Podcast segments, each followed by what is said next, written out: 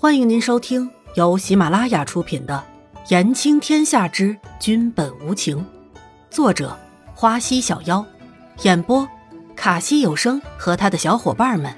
记得订阅、评论哦。第八十六集，没事。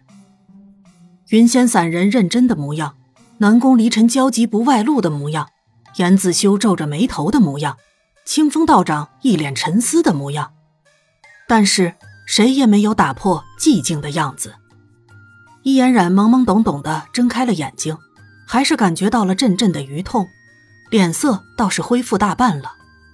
云仙散人收回了手，看着一屋子的人，没好气的说：“我说你们是不是半夜三更的耍我呀？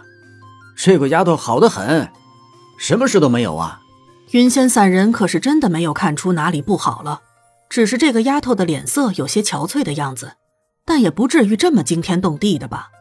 瞧瞧这一屋子的人，还以为这个丫头快不行了呢。南宫离尘有点不相信，刚刚可是亲眼目睹了易嫣然痛苦的样子的，怎么可能会没事呢？严子修也是想不清楚为什么了。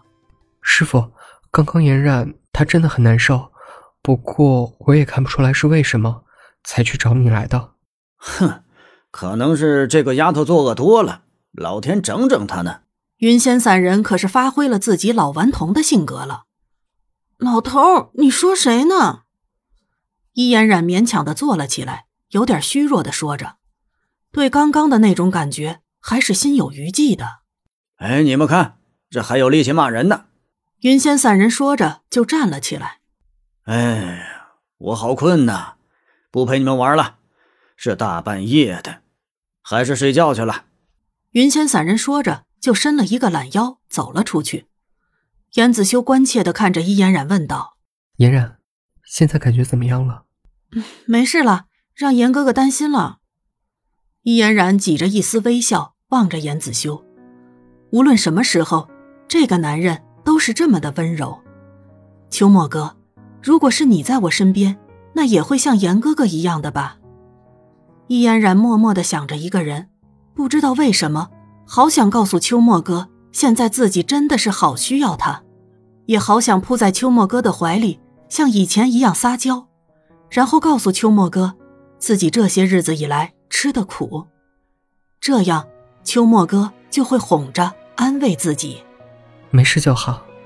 严子修念了一句：“可能是你上次剑伤留下来的后遗症吧。”后遗症。南宫离尘顺着严子修的话反问了一句：“难不成严子修的药也有失灵的时候了？”南宫离尘闷闷的想：“是啊。”严子修说着，就有点严肃的看着伊嫣然：“嫣然，你也太淘气了，竟然敢不喝我开的药！要不是我发现的早，估计你到现在还没有好呢。”啊，被你发现了呀！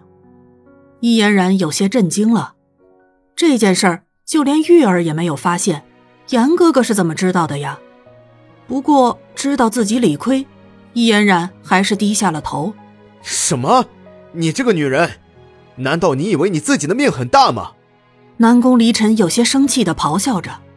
这个女人每次干的事都是那么的离谱，竟然连自己的身体都敢开玩笑。我以后不敢了吗？易嫣然还是觉得自己在这个时候应该认个错。还有以后，南宫离尘的声音也大了起来。